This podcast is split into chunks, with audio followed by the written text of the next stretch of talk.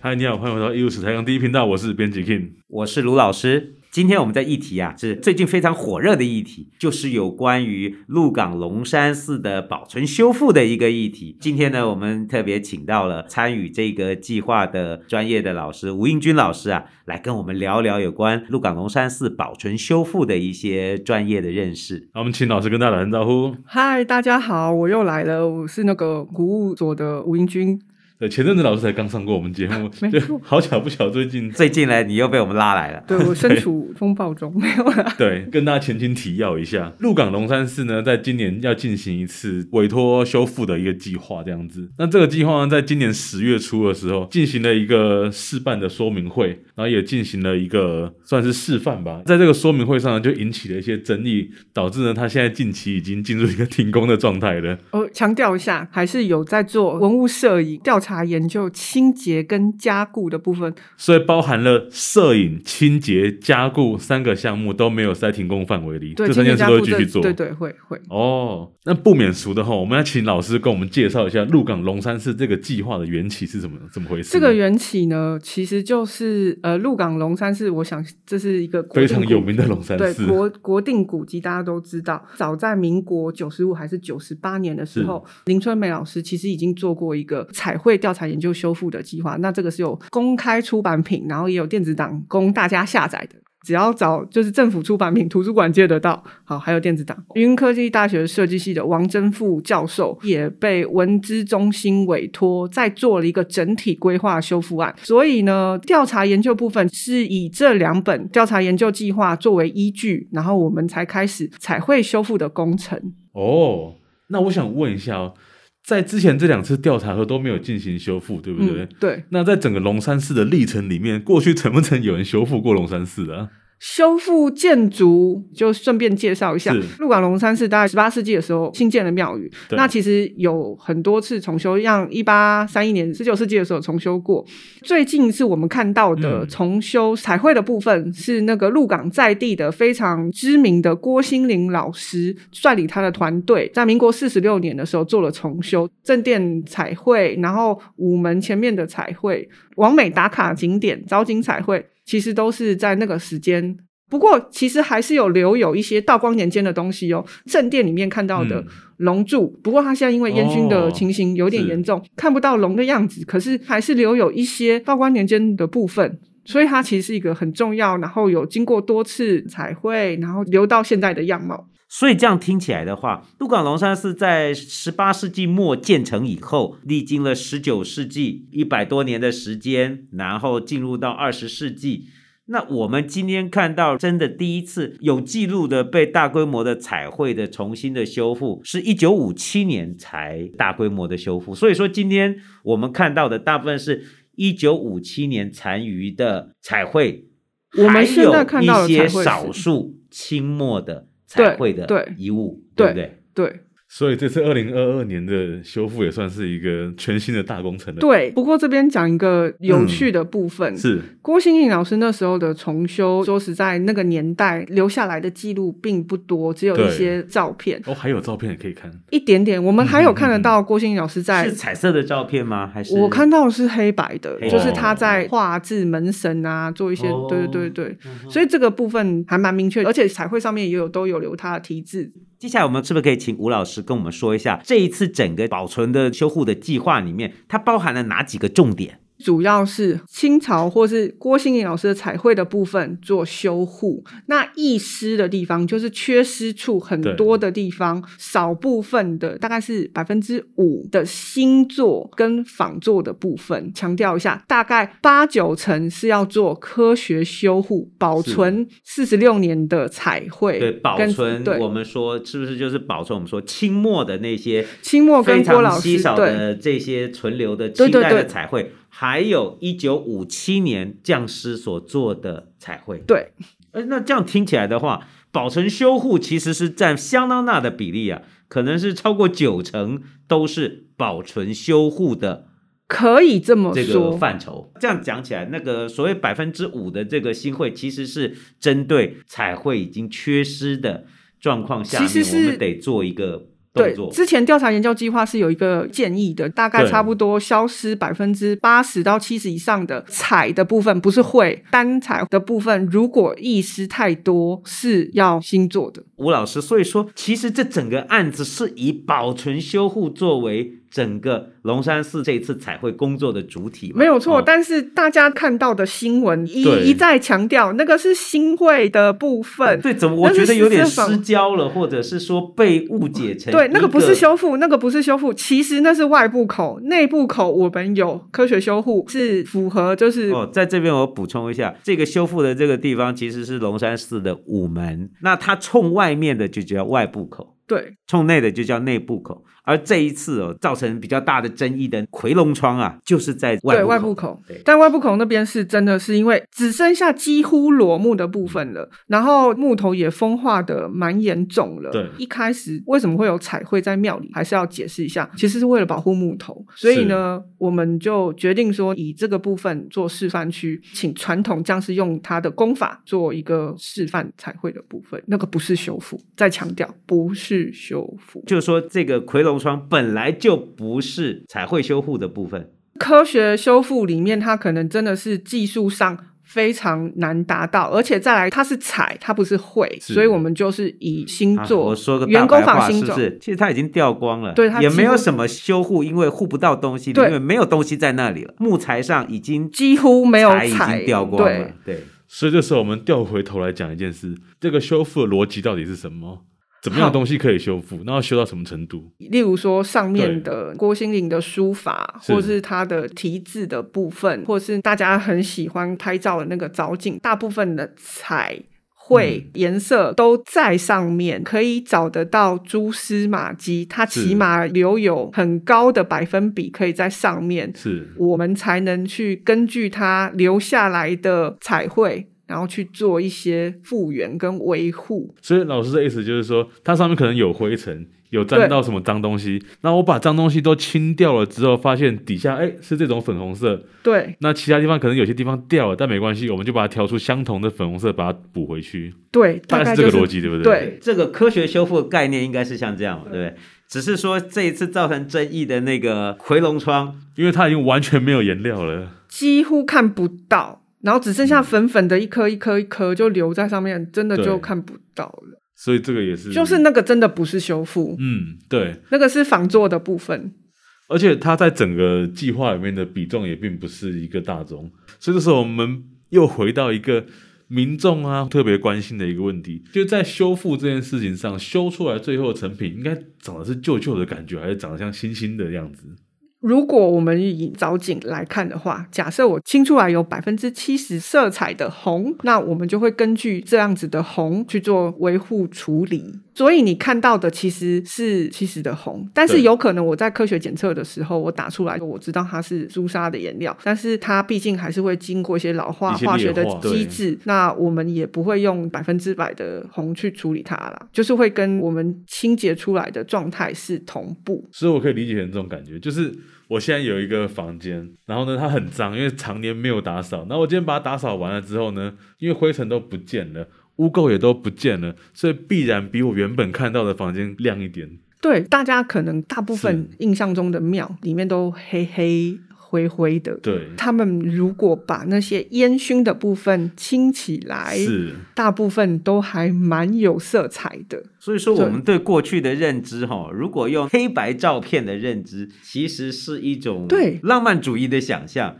对真实的世界是有色彩的。对，回到刚刚想要跟大家分享的，大家都觉得哦，龙山寺古色古香，是，可是大家有没有想过，它一开始的时候它不是这个样子？对，而且它经过好多次重修。那我们有记录的有像一八三一年的重修啊，或是最近的那个一九五七年的重修。其实他们修完的时候都是颜色蛮丰富的。是但是现在的年轻人看到龙山寺进去，都会给它四个字叫“古色古香所以说，今天有一个二十岁到三十岁的年轻人，他的生命记忆可能看到的龙山寺，已经是一九九零、两千年以后，已经是旧化了，已经是对色彩剥落的龙山寺，变成他的记忆里面的认定，龙山寺应该是没有色彩的古色古香。对，这一代的记忆是有点这样。可是如果他们的阿嬷或者他们的阿公往前推四十年，他们的颜色，其实我我小时候去过龙山寺，我大概高中的时候去过，嗯我印象中它是有一些古朴的色调，它是有颜色的。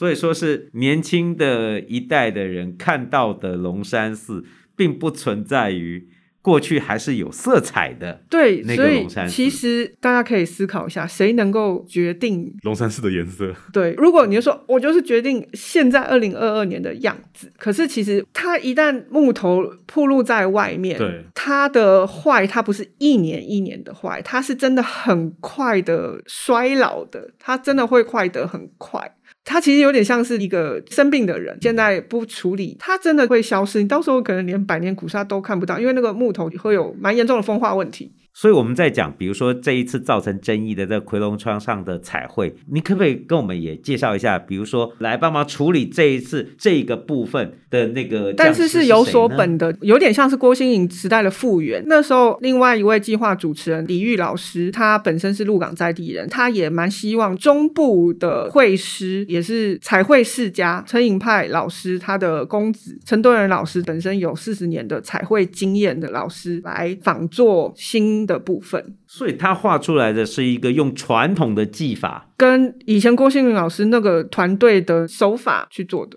所以他画出来的东西是一个传统的技法的。对对对，只是它是新绘出来的，所以它的对颜色是非常现在的的艳丽对的。哦对对，应该是说，我们也希望传统技法是这个部分也一起传习下来。科学修复的部分，台湾发展了也二十几年了，台湾的团队已经蛮成熟，甚至还有一些人才输入到海外了。再来是我们自己的东西，以亚热带那个环境气候，我们在地的修复师都有很多年的经验，一起来处理。所以我们有新的部分，请传统匠师，然后也是传统技艺保存者哦，敦元老师的团队跟我们那我感觉这一次的争议好像是有失焦的感觉，就是说好像没有人去在意到，其实这一次的计划是有百分之九十五的修护，还有百分之五的它已经完全脱落了以后的那个少数的部分会用新会的方式呈现。那为什么我我好奇为什么这个公听会？的焦点都被放在这百分之五，而没有看到其他百分之九十五的好，一再强调那个新会其实有所本，就是我们是采取匠师功法原貌呈现的状态，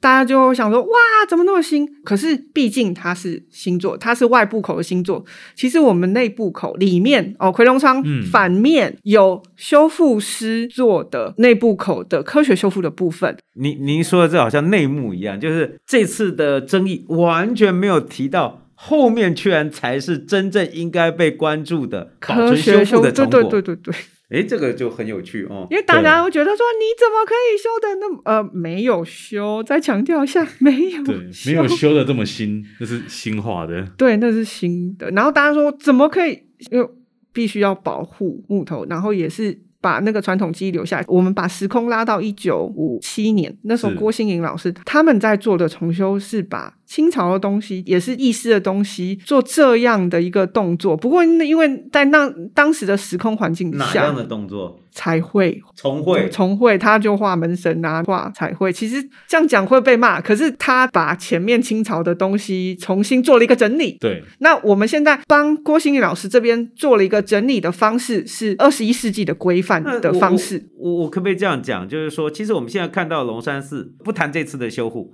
我们现在看到龙山寺是一九五七年的大规模的重绘以后渐渐老化的对龙山寺。对，它里面晚清的部分其实很少了，晚清就是正殿我们看到的是龙柱一。九五七年渐渐的色彩消失的过去，那其实这也才二十世纪中期而已嘛。对大概六十五到七十年啊间的事。所以古色古香也不就是五十年前的对啊新的东西，五十、年以后那没有错那今天这个争议我都觉得很有趣啦，每一个人认定的古色古香根本就不一样嘛。对，像那个 Ken，他认定了古色古香，绝对跟我小时候不一样。没错，而且我其实自己没去过。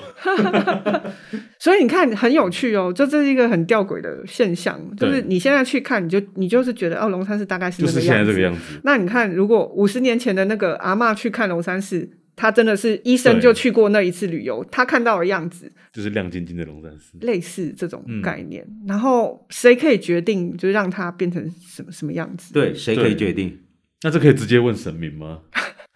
不是不可以，有是有有过这样子的案例，就是不会 处理。直接问神明要回到哪一年？没有没有 没有，所以这又让我想到一个在修复的圈子里面，或者我们说的修护伦理里面，经常会提到的一个概念了。比如说像什么叫修旧如旧啊？嗯，就是我刚刚就是是跟老师们讨论，就是我现在清洁出来的状态，尽量保持跟它同步的方式，就是我刚刚讲的色调百分之七十，那我就是所以这个旧是浮动的，这要端看。比如说我们在保存修复，在清洁做完以后，木雕上面还存有多少彩绘，决定了它被修复所呈现的那个比例，对不对？如果剩五十，我们就全部做到五十；就是那如个果还色色剩度七十，我们的色度就全对部对做到七十。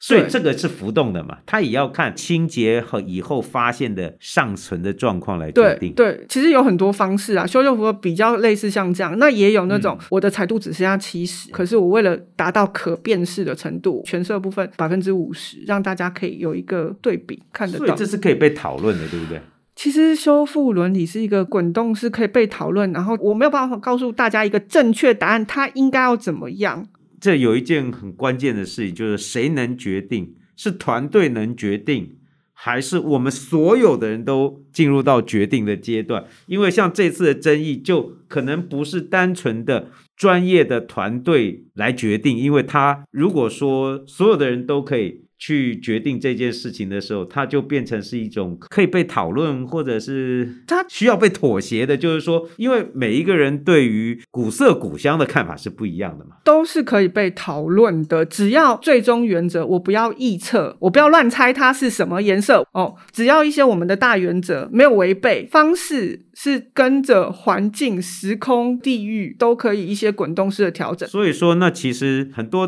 的不同的想法或看法，可能也会直接决定了龙山寺应该怎么被修。我跟大家讲一个小秘密好了，因为现在还没有开哦我始 们这频道最喜欢秘密了，现在还没有开始处理，可是我们负责的门神的部分，我们在做一些检测。嗯大家如果可以去 Google，如果你没有去过龙山寺，你大家可以去 Google 它的午门的门神，是你会看到它的主要的背景色调，大概它是猪肝红的是颜色，红色的暗红色。哦，我们最近检测发现，它下面其实亮红色。为什么会这样？因为郭心凌在画的时候是亮红色，然那后现在那个猪肝红怎么来的？他前面几次的整件的过程，还是他一开始的时候帮他上了一层保护漆，对保护漆劣化变色了。哦哦，那我是不是可以这样讲？我们用简单大白话来讲，我们现在看到门神的表面旧旧的，但是是新的。那我们揭开这人看起来旧旧的，揭开里面，结果是个更新的。如果要回到郭心凌那个年代，那时候重修的出厂状态的话，它的门板是你一般看到的那种庙的红色。正红色检测出来这样，但是其实针对庙宇彩绘文物，我们有一个概念，就是集体意识，其实也是一个我们很重要的观念。没错嗯所以有时候你想到那个黑面马祖、对黑面关公，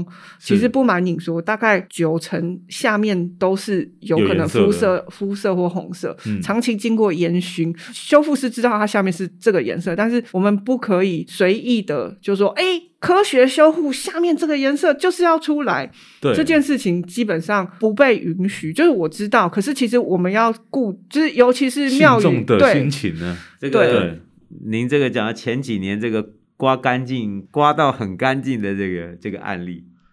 那以现在来说，面对相同状况会怎么处理啊？因为大家都觉得是黑面妈祖，可是实际上底下不是啊。其实如果是庙宇的话，第一件事情不开玩笑，不啊不会，那是神尊的金身，哦所以问神是有用的，需要哦，他是神尊的金身，第一件事情要尊重他，了解。然后再来是庙方跟信众的共识觉。然后修复是嗯师其实你要让它是黑面妈，那我们就是以黑面妈的形式做维护处理。那如果你想要让它恢复到以前的亮丽的样子，修复师也可以做，对，如如果是妙其实妙真的是变动的了。是哦对，我们这样讲好了。其实东西都是滚动性的思维啦，像金字塔在以前它是当坟墓的，现在是你去的时候你会把它当成坟墓看嘛？其实你是把它当一个观光景点，它是一个滚动中的意义。每个东西、嗯每个阶段可能对每一个人的意义不一样，在那个时候的埃及人对他来讲，他那是法老王的神圣不可侵犯的坟墓。可是现在我们去埃及去那里，他爬谁上去看谁对谁在给你神圣不可侵犯，就是这些东西都是滚动中的意义。对，所以说再回头头来谈，接下来您这边要处理的有关对龙山寺的门对神，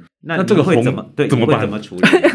你你们讲话讲，感觉就是很关心很好奇啊。那对我们其实也代啊。表对，还有一般的对对对啊，还有关心还有，我龙刚刚山讲寺的对对对朋，友然后还有就是大家可能还有看到，就是它是它的嘴巴跟它的花其实是黑的，那是颜料变色。所以底下其实不是黑的，他们当时使用的颜料的化学作用，让它看起来好像嘴唇的变成黑的，了解。对所以你可以透过成分分析知道是什么颜料，大概可以知道。但对确定它不是黑的。所它以不是整黑个的修复策略上，呃，会是一个怎么样的做法呢？那我们会清洁，是然后加固，是然后呢，尊重妙方他们的共视觉，我们会倾听大家的意见，然后以不违背我们修复伦理为原则，我们不会臆测。例如说脚真的不见，如果找得到照片，我们会用比较完整的方式去呈现；如果找不到，我们会以保护基材的部分去处理。保护基材的部分是我们可能在裸木稍微把它填补，不会臆测它的手是什么形状，脚是什么形状，但是会尽量维持它的完整性。所以听吴老师讲起来，就接下来以门神的修护来讲，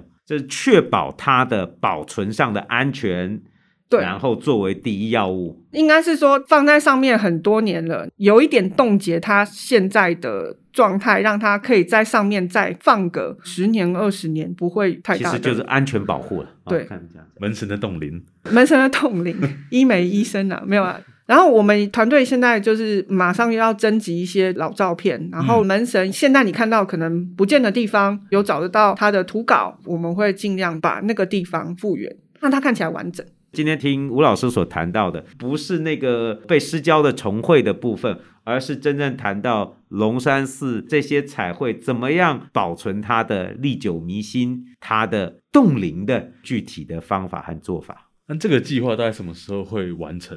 当然，整个计划案它是对有一个期程九百个日历天，但是大啊都概三年左右。大家都知道，因为那时候我们看到的维护计划是跟现在隔了几年，其实又比我们看到的时候状况更不好了，所以有可能时间会再延长。有好多东西是你真的上了鹰架之后上去看，发现哇，要做的东西有好多好多，这对么对严重哦对对、哦是是，所以要看实际的状况而定是哦。对啊，因为有时候你才会调查，你用眼睛看说它意义是什么，可是你实际上真的上去去粘的时候，哎，才发现哇，它需要更多时间去处理，可能里面就是有一些很大的裂口或什么。那你本来想说三天可以好，它可能就要花你三个礼拜了。